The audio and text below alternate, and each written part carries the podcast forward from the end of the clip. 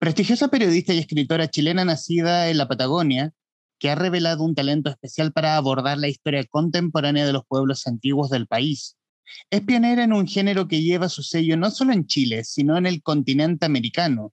Logra además una excepcional proximidad con sus fuentes de información que comparten con ella sus más íntimos secretos y recuerdos. El libro Rosa Yegan, La Kutaya Lekipa, ha sido traducido al inglés, chino y croata y es considerado un clásico de la literatura indigenista nacional.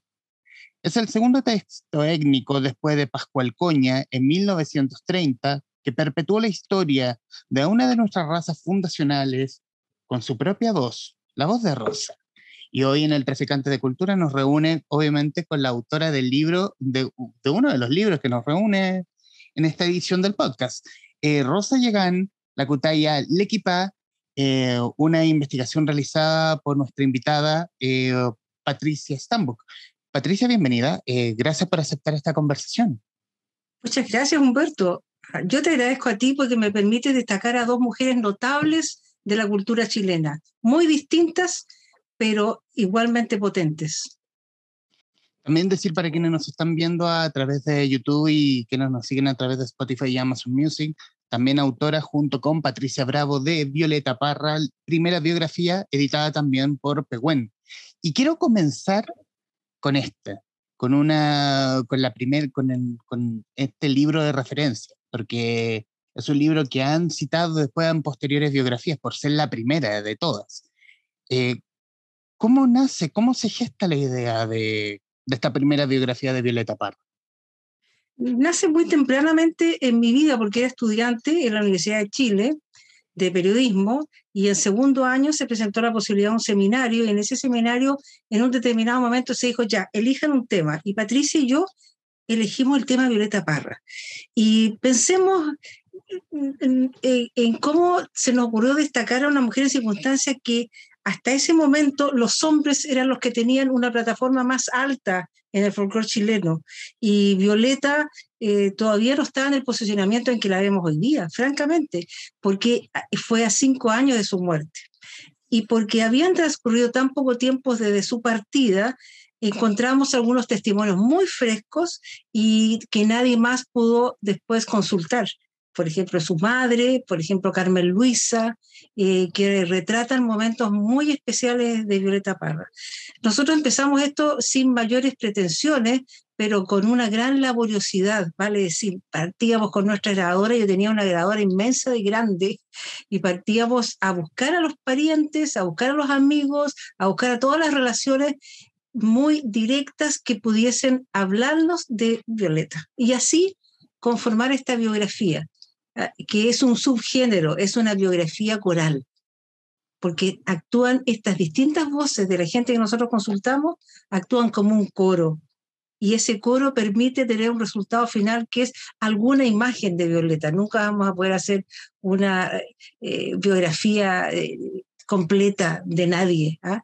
pero siempre nos eh, vamos sumando chispazos, imágenes, emociones, momentos, para tratar de reconstruir en algún grado esa vida. Eso fue lo que hicimos.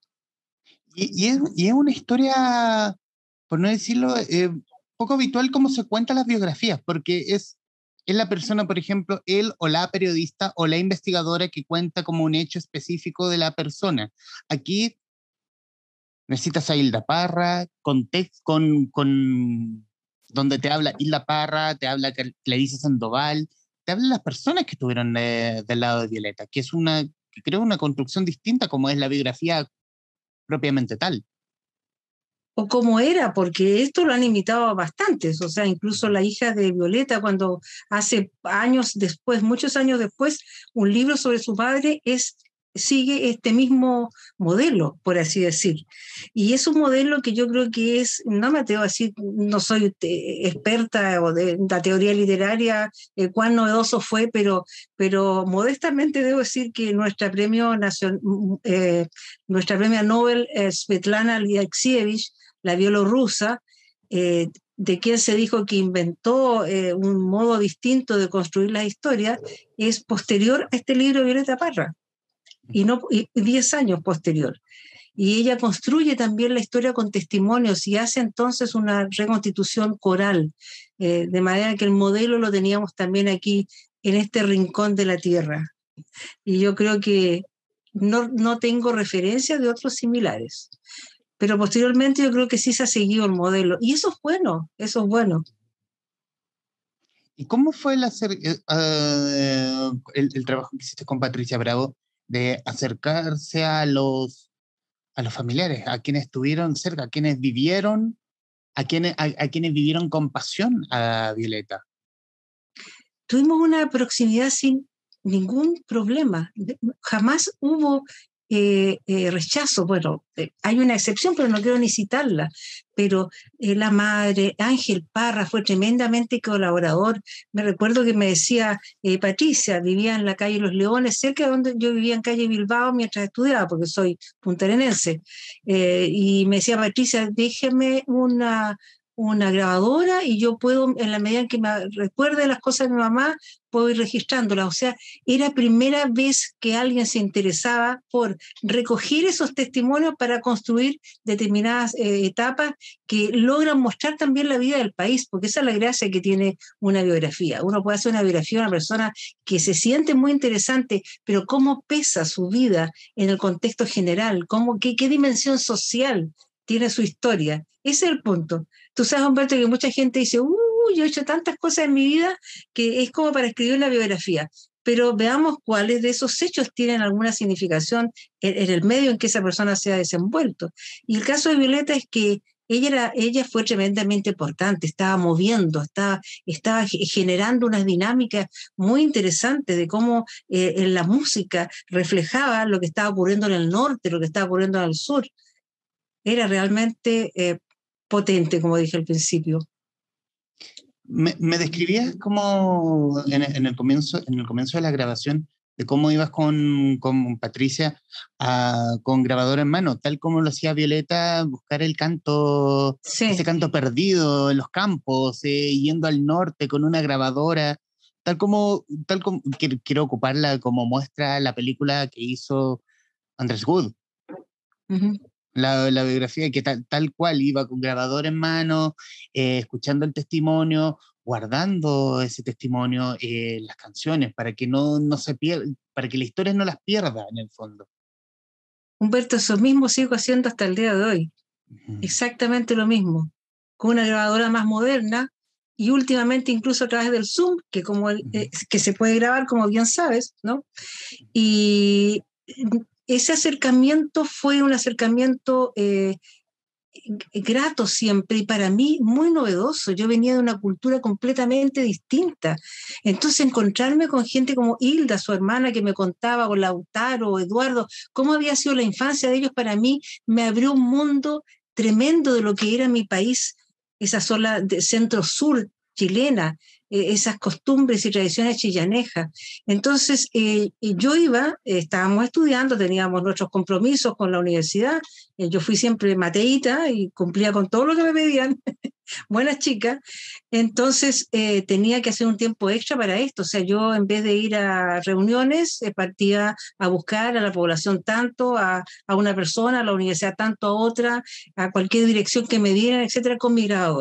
Y luego tenía que llegar a la casa y, como se dice ahora, desgrabar, o sea, transcribir lo que había escuchado y que es un trabajo muy arduo. Si tú quieres transcribir textual, y yo desde allí hasta hoy he tomado la costumbre de, transcribir con la cita absolutamente textual, con los, con los, con las detenciones, con, con, con las palabras que se repiten, tal cual. De manera que cuando tú armas después el relato, tienes la voz real de la persona que te habló. No todos hablan igual, cada uno tiene su modo. Y esa es una gracia, articular un relato en que cada uno lleva un tono distinto, como un coro. Así que fue un tiempo largo en que nos dividíamos con Patricia, ya, ¿quién va a ver a tal persona? ¿Tú vas a ver a Gastón Sublet? Sí, ya, y tú no, yo voy a ir a ver a, a, a, qué sé yo, a Pavés, ah, porque yo tengo un vínculo y puedo ubicarlo, listo. Y, hicimos un trabajo muy armonioso, éramos muy amigas, muy amigas, eh, nos hicimos amigas el primer día que llegamos, llegamos a la escuela de periodismo. ¿Y cómo fue, cómo fue el camino editorial convertirlo en libro? ¿Cómo, cómo fue llegar a Pehuen? A Pehuen llegamos muchísimo después porque este libro dio unas vueltas que ya no quiero ni siquiera mencionar porque me remite a problemas autorales graves, muy graves, a los que espero que nadie eh, se, se, someta en, en, un momento de su, de su vida literaria, porque para mí fue un freno, francamente el sentir que una persona se apropiaba de tu trabajo y lo publicaba en el extranjero, fue un freno para que yo prosiguiera eh, con mis actividades literarias y las retomé bastante después con el libro de Rosa Yagán, que fue el segundo libro.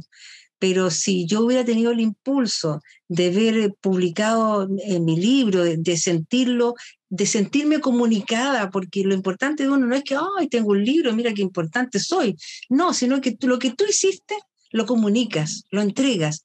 Para alguien es. Uno es, yo soy una comunicadora fundamentalmente. Las cosas no son para guardarlas en las bibliotecas ni para depositarlas en las universidades, en archivos que se van a ver 300 años más. No, las cosas son para hacerlas correr, hacerlas leer, para que la gente las disfrute, para que conozca a través de los ojos, de la mano de uno, eh, lo, lo, lo que está sucediendo en determinados ámbitos de la cultura chilena. Esa ha sido eh, mi vida y como te digo, sigo en, en, eso. Sigo en eso. Quiero, quiero citar una, una parte del, del diálogo y, y, uno, y algo que dijo Gastón Sublet, el filósofo Gastón Sublet. ¿Me vas a creer que lo estuve leyendo recién? ¿Y sabes por qué? Porque tengo una ¿Mm? charla. Tengo una charla y elegí esa cita. Esa cita, a ver. O sea, o sea tengo, tengo una acá que es el canto de Violeta, que tiene muchos rasgos afines al de los trovadores, me hizo descubrir que en Chile existía esto, que el folclore chileno tenía cosas mucho más valiosas de lo que creía a primera vista. Es que nosotros estábamos acostumbrados al folclore tradicional, sentimental, al que emanaba de los cuatro guasos. Estábamos acostumbrados a la cursilería criolla, cartonada, a pesar de que el folclore de Chile era nada más que eso, sin sospechar siquiera que había todo ese mundo de los cantores populares. Y, ahí es, en el fondo es salir de como del folclore tradicional de la época, en el fondo, y, traer el campo campo. Sí. El campo y los problemas sociales, que es lo que ella cometió con sus décimas. Eh, a mostrar, y mostrándola a través de su vida y a través de su observación los dos aspectos. Su vida ya era un ejemplo de los problemas sociales, lo que le pasaba al padre, el, padre que, que es, eh, es, profesor, que se queda sin trabajo, la madre que hace costura, la pobreza, ellos que salen a, recoger. Era una pobreza bien grande, enorme, la de esos años, enorme. O sea, creo que no se compara a la pobreza de ahora, francamente. Y ella salía a recoger pan, a recoger lo que le dieran cantando. Entonces es una vida mm, eh, que como te decía, para mí fue eh, sorprendente de, conocer. Y cómo la valora este Gastón Sublet, a mí me gusta mucho porque ahí tú ves el talento de la gente. Eh, Sublet nos hablaba de corrido, no es algo que él nos dio escrito. Eh, eh, tiene una capacidad de reflexión y, de visualización del personaje inmediata. Le preguntábamos y él saltaba con eso. Tiene otras citas también muy notables en que dice, bueno, ella no era una investigadora, no, pero si hubiera sido una investigadora, lo suyo hubiera quedado a lo mejor en una biblioteca de una universidad. Y no, no, es, no, no se trataba de que fuera académica, se trataba de que ella recolectara, recogiera. ¿ah? y salvara. Porque lo que uno hace al buscar testimonio, Humberto, es salvar. Incluso en el caso mío, como en el de ella, tú vas a los más ancianos, porque quieres tener esa oportunidad con ellos, esa oportunidad y darles esa oportunidad. Y a mí me pasó en otros libros de los que, de, los que no vamos a hablar ahora, en el caso de los Rapanui, que los ancianos sentían que estaban entregando algo que era también su herencia, contar la historia de su pasado reciente. Y yo también lo sentí acá con respecto a Violeta. Los que hablaban querían hablar, querían hablar de ella, para bien, para mal, con crítica o, con observaciones o con resistencia, de repente al modo de ser que tenía Violeta, que, que, que era, aquí como decía uno por ahí en, en ese libro, eh, aquí, aquí viene la Violeta Parra, hablaba de ella en tercera persona, ¿te fijas? Entonces, eh, era una forma de reafirmarse de ella también en círculos que ella frecuentaba, que eran círculos, como ella decía, de pitucos, y agregaba algo más, pitucos de, ¿ah? Eh, en esos círculos ella que andaba vestida de una manera muy particular o como se le antojaba, ¿ah? que no era bonita y que era una mujer con un aspecto netamente campesino, ¿ah? entonces ella también se defendía con esa, con decir, yo tengo mi, mi autoestima bien puesta, yo sé quién soy. Y ella sabía quién era. Ella, ella, ella percibía su talento y por eso que fue contraviento temporal, en un momento hasta dejó marido, eh, hijos, porque era eh, la, la, fuerza que ella sentía, creo yo, era, era, era tan grande que ni ella misma podía detenerla, su fuerza creativa. ¿Cómo, cómo ha sido, cómo, cómo fue tratada Violeta en la época? No, en la época yo creo que un poco de aquí y un poco de allá.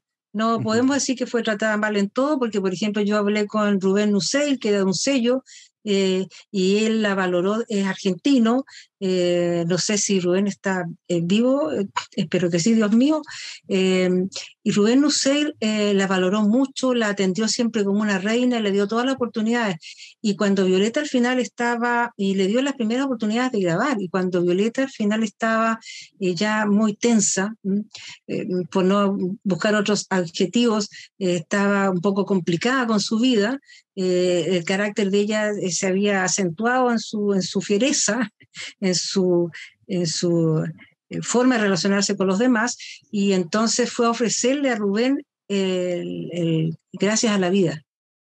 Y pasó que Rubén le dijo que tenía que firmar un contrato y ella, que sabía que le quedaba poco tiempo, dijo, no quiero contratos, quiero grabar. No, pero es que comprende, Violeta, le dijo Rubén Lucey, tienes que firmar algo, tenemos que firmar algo, que es lo mismo que hace uno, ¿no? Y no quiso, y no quiso, dijo, me voy. Y se fue. Y Rubén dice, le seguí, le hice toda la carrera, le grabé toda su música y perdí la última y mayor canción que ella compuso jamás, que es El Gracias de la Vida, en cuanto a fama, digo yo no vamos a comparar.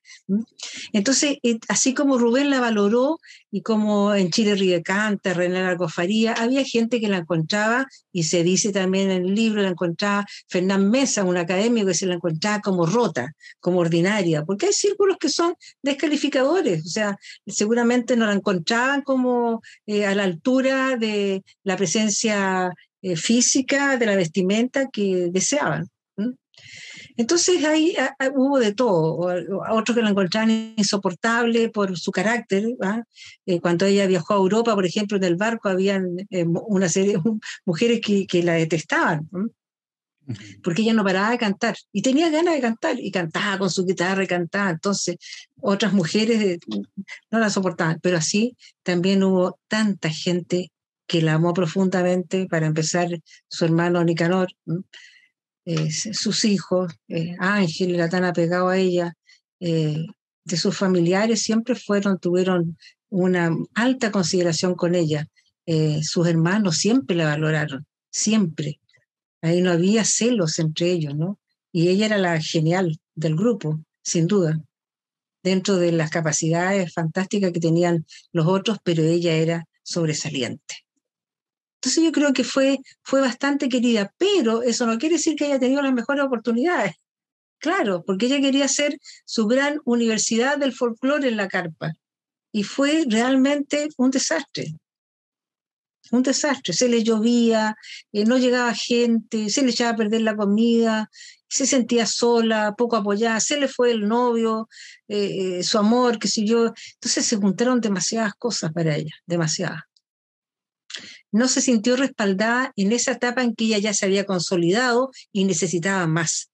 Por eso digo que el Museo de Violeta Parra no puede desaparecer, porque esa es su universidad, esa es su carpa de este siglo.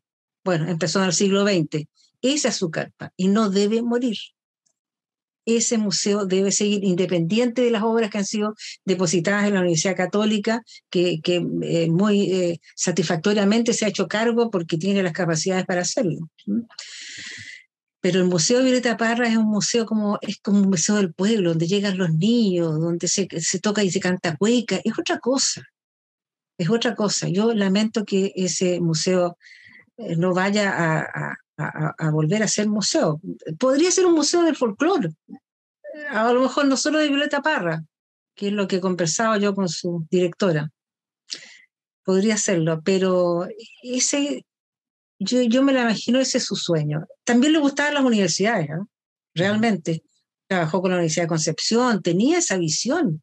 No era académica, pero tenía esa visión, que había que investigar incluso lo que ella recogía, etcétera, etcétera.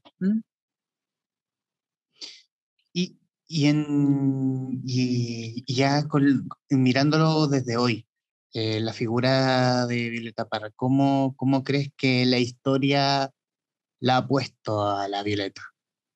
En el sitial que se merece. Nuestra Violeta está allá arriba, en un podio que es difícil de alcanzar. En estos momentos, en momentos en que en Chile pasan eh, sucesos eh, sociales de, de, una naturaleza o de otra, uno, yo pienso, yo he pensado, ¿qué estaría cantando Violeta? ¿Qué estaría diciendo?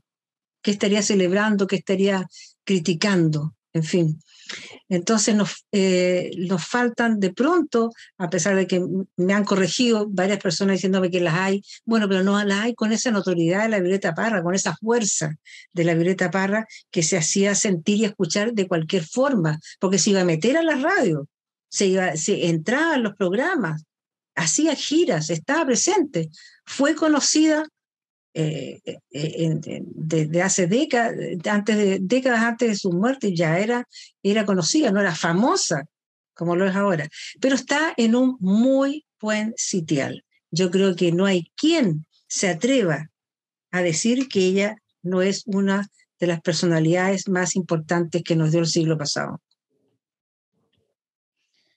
La calidad periodística y literaria de las investigaciones de Patricia Stambo ha sido reconocida con distinciones como el Premio María Luisa Bombal para Rosa Yagán 1986 y Premios Escrituras de la Memoria del Consejo Nacional de la Cultura para el SERP Final Memorias de los Últimos Yaganes 2006 y Rongo, La Historia Oculta de Isla de Pascua 2009. Es miembro del número de la Academia Chilena de la Lengua, la primera periodista mujer en 130 años de existencia de esa corporación, además de vicedirectora, y miembro correspondiente de la Real Academia Española. Eh, quería saltarnos un dejarnos un poco de Violeta y irnos a este, mm, a este monumento, que es Rosa Llegán, la Cutaya Liquipá, también eh, en, en, la edición de Pegüeno, obviamente, eh, y con un libro que ha tenido también una larga vida literaria. Así es. ¿Cómo se gesta esta historia? Mira, yo soy hija de un inmigrante croata. Yo soy primera generación en Chile. Y siempre, desde muy pequeña, me interesé por saber la historia de los indígenas, de los ocupantes originarios de la Patagonia que son principalmente cuatro grupos. Pero no había encuentro en la ciudad con ellos, curiosamente, porque no estaban tampoco tan lejos. Andaban a, a, cientos, cientos kilómetros, se instalaban de pronto incluso en la costa frente a Punta Arenas y nadie sabía o, o les daba valor. Y eh, era completamente eh, imposible ya pensar en los Selknam Uonas porque se consideraban completamente extintos. Ahora han aparecido algunos descendientes y, y están tratando de revalorizar es, esa situación. Eh, entonces, eh, yo, yo llegué, cuando regresé de la Universidad de Punta Arenas, en el tiempo en que los provincianos solo pensábamos en volver a nuestra tierra, y empecé a trabajar en radio y en la radio siempre transmitía estos temas de identidad, de la identidad, del patrimonio inmaterial, de quienes estaban primero, de lo poco que, que estábamos conectados con estos, con estos pueblos antiguos. Etnia le decíamos ahora, todos piden que no se diga etnia sino pueblo. Y em, fue así como un día en una por azar, eh, me llama una persona y me dice que en el hospital donde ella trabaja, era una enfermera, hay una persona que ella cree que a mí me va a interesar conocer y que es quizás lo que yo estoy buscando. Yo no había dicho qué estaba buscando, yo hablaba simplemente de los intereses culturales que yo tenía con respecto a, a los pueblos antiguos, como me gusta decirle.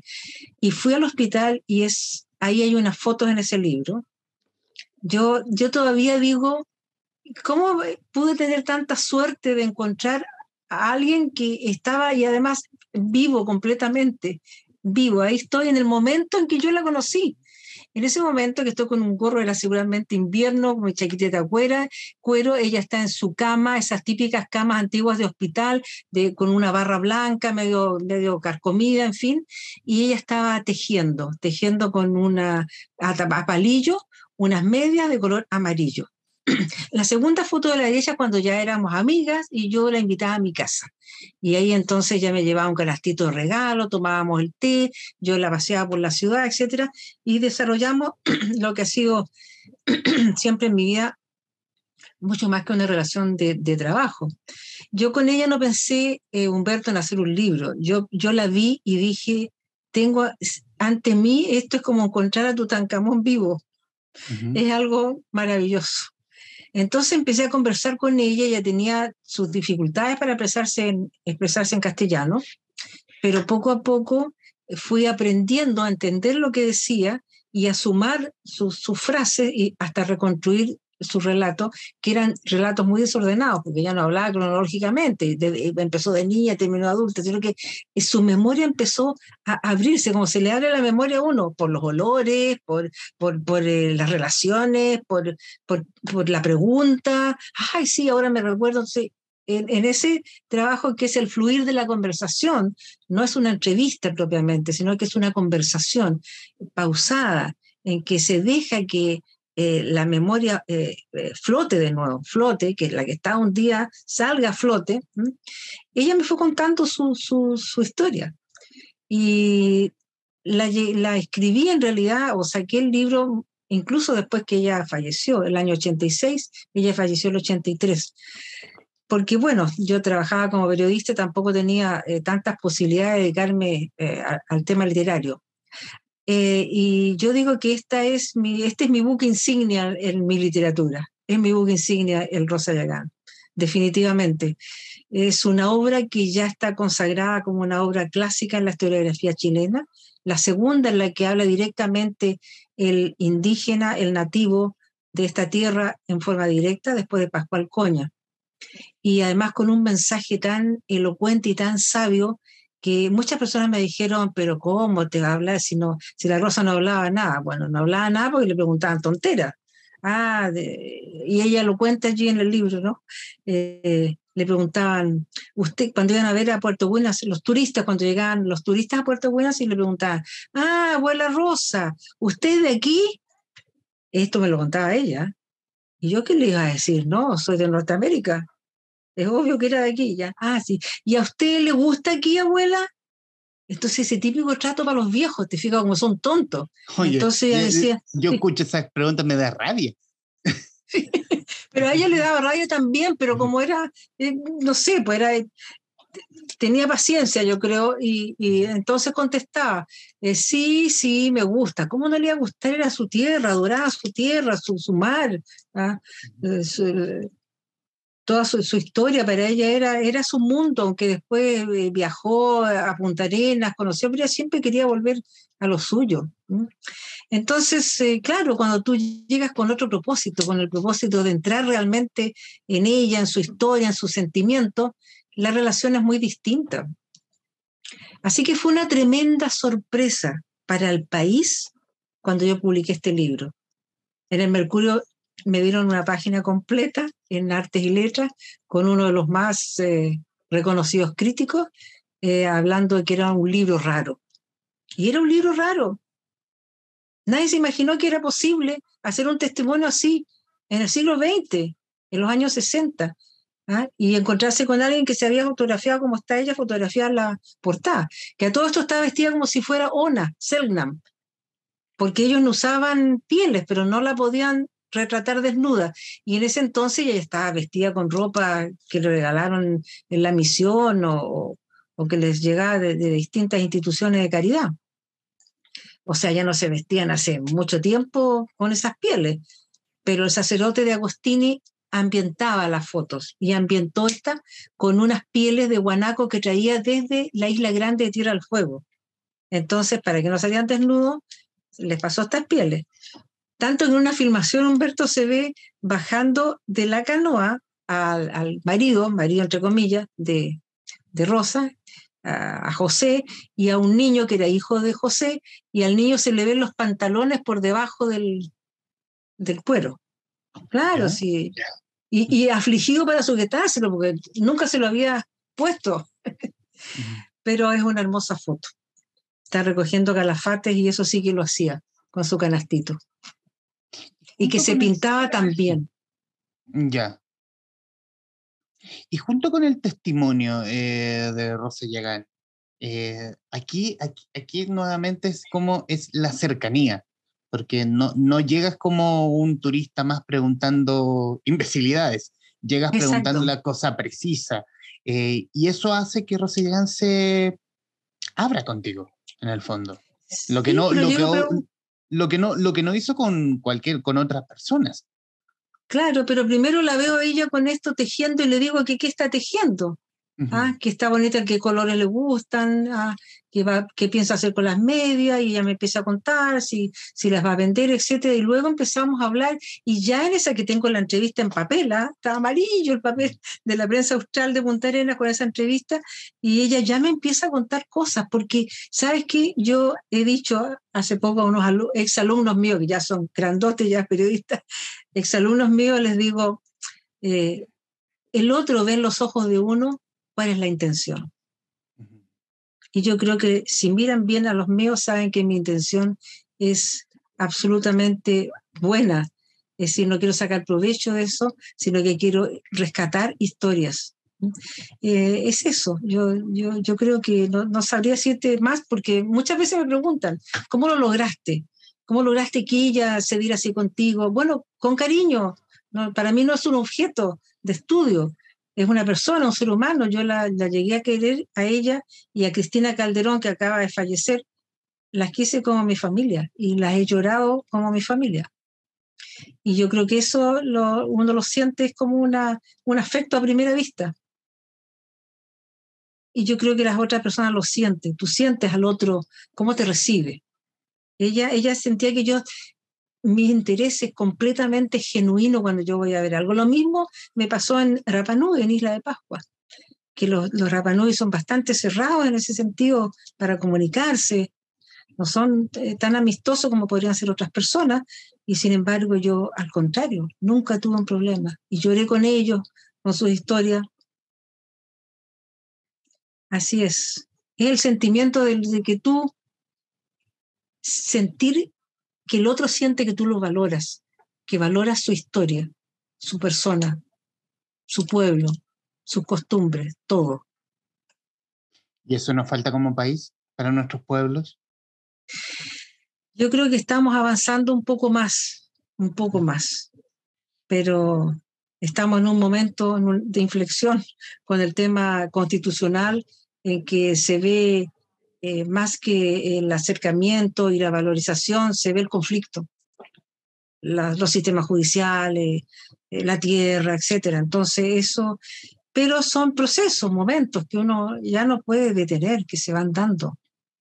Pero reaccionamos tarde, muy tarde en Chile. Si no nos hubieran perdido las lenguas que se han perdido, el Kunze y tantas otras más, si no, no hubiera habido eh, los abusos, los atropellos que ha habido, los exterminios que hubo en, a fines del 19 y durante el y principios del 20, en el caso de los Selman, genocidio, si hubiéramos tenido esa mirada hacia el otro, pero mientras creamos o creíamos que, o alguien creyó que eran seres inferiores, que no tenían los mismos derechos, ¿qué posibilidades teníamos de saber que sus culturas eran sorprendentemente ricas? Y hablo por lo que conozco, que es la cultura yagán, con una mitología maravillosa, así como la mitología chilota, ¿no? que son mitologías sorprendentes, con una cosmovisión, con una explicación del universo que no tiene por qué ser la tuya ni la mía, es la de ellos. Sí, el valor de la vida está en la diversidad, en que tú estés casada o casado con alguien distinto a ti, que tengan algunos intereses comunes, pero no es como tú, no es igual. No es igual. Entonces, es, eh, yo creo que en Chile durante mucho tiempo hemos estado en la cultura de parecernos, hablar parecido, vestirse parecido, vivir en un barrio donde te identificas con un grupo. Entonces no está la idea de la diversidad, está la idea, creo yo, o ha estado la idea de la uniformidad.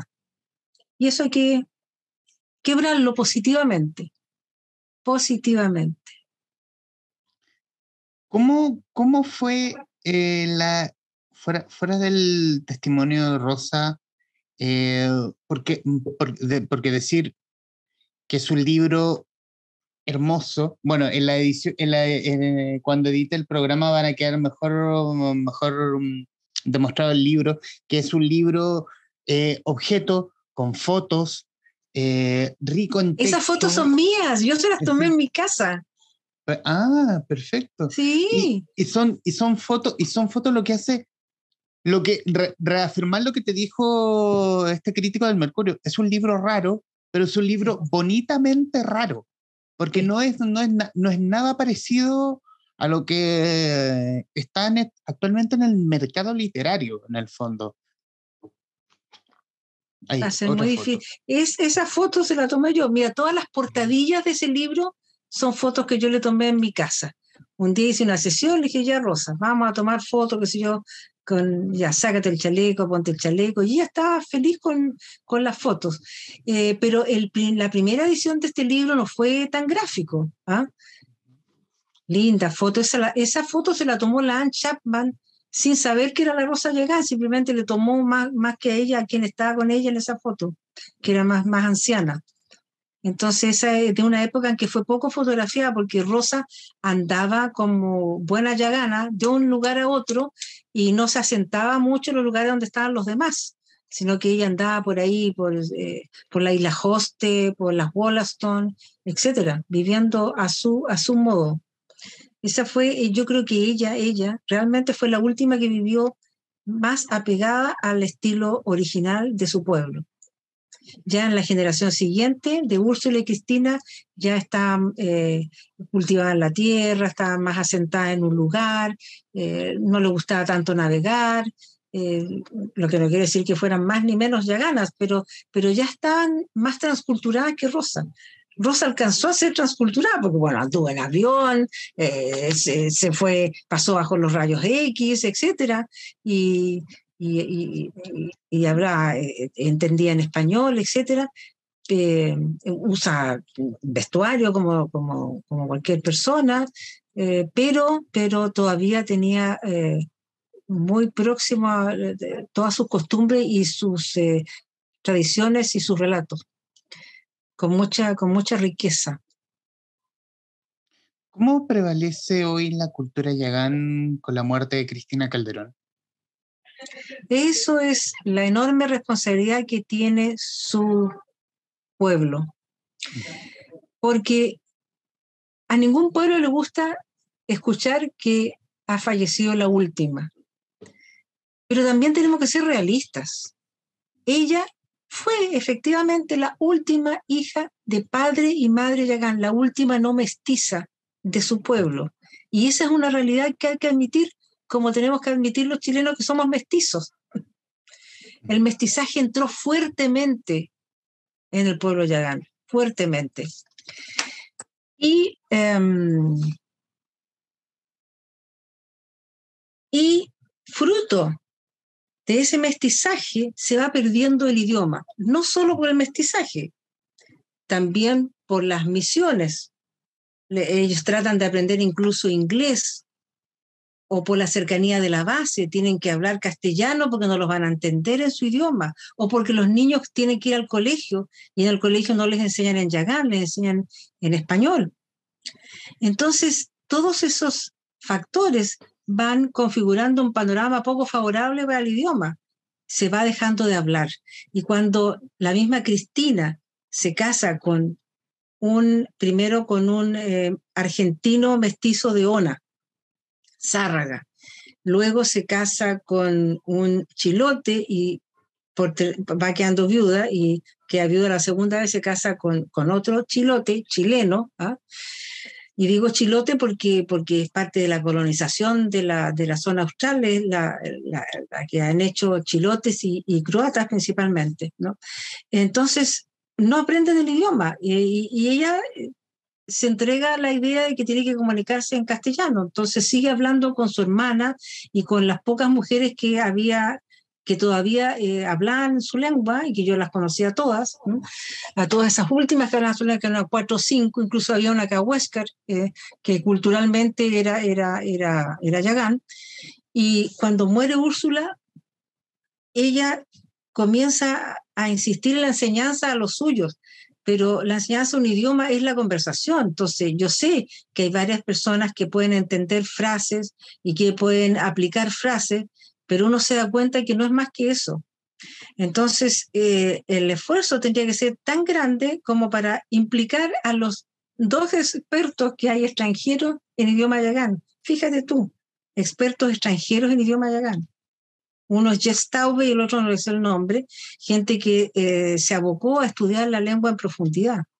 Entonces, no sé, eh, no es fácil. No es fácil porque tú podrás aprender que boyaki a pasar quiere decir cómo está, boyaki quiere decir fogata o pushaki, porque habían distintos dialectos, que arwa el cintillo de pluma, que terry manaca, este, tengo mucho frío, pero más que eso, no sé, francamente, no hay nadie ahí hoy día que hable fluidamente el, idioma o que pueda expresar una idea o hacer un relato en, esa lengua. Puede saludar. Yo escuchaba personas saludando, diciendo dos o tres frases, pero nunca he sabido que haya una comunicación fluida. Entonces esa es la realidad, la realidad del idioma. Y cuando uno dice última, entonces está pensando en, eso, en que es la última que pudo hablar fluidamente su idioma, eh, y lo que no quiere decir que muere el idioma. No quiere decir que muere el pueblo. Quiere decir que tienen que estos eh, descendientes, estos que se consideran tan yaganas como cualquiera, a pesar de su mestizaje, tienen que eh, hacer un esfuerzo por mantener las tradiciones, las historias y sobre todo por conservar lo que se pueda, aunque sea en forma testimonial, de la lengua. Yo creo que va a haber en este caso de los yaganes una conservación más bien testimonial pero que la haya es bueno. Enseñar en los colegios como que Amma significa lobo, etc. Que Lam significa sol, etc. Y, mm, y ahí, y, ya, ya haciendo los minutos finales que nos quedan de esta grabación, unida común entre Rosa Yagán y, Violeta Parra. ¿Qué claro, cómo, cómo, podríamos juntarla en, un, en una idea o un concepto común? Bueno, el primero salta a la vista, son mujeres. Segundo, chilenas. Tercero, de una raíz eh, eh, social eh, modesta, porque Rosa no fue una mujer de recursos y la Violeta para tampoco. Rosa no dejó descendencia, Violeta sí la dejó, ahí hay una gran diferencia. Y y yo creo que las une esta oportunidad que tuvieron de contar sus historias, su vida. En el caso de Rosa, lograr contarlo, en el caso de, Violeta, lograr traducir el momento que vivía su país a través de su arte, la música, entre tantas otras artes que ella practicó, como la tapicería, que también fue genial. Pero mujeres valerosas que hicieron lo que tenían que hacer en su día, con sus historias con altos y con bajos, más allá de las idealizaciones que uno pudiera hacer. Y eso es lo que uno advierte en sus historias. Son historias reales, seres humanos que pueden tener. Yo creo que Rosa Yagán tuvo el tremendo talento para decir lo que dijo. La observación que hizo ella de la sociedad y de sus propios grupos, cómo termina ella eh, en la historia, cómo, cómo la hago terminar, porque no es que ella me, dicho, haya dicho al final esas palabras, ¿ah? como que eh, relaciona la situación de su pueblo con el diluvio. Son imágenes muy fuertes. Así que eso es Violeta y Rosa. Yo creo que además ya están en nuestro escenario de la cultura chilena y nadie las va a mover.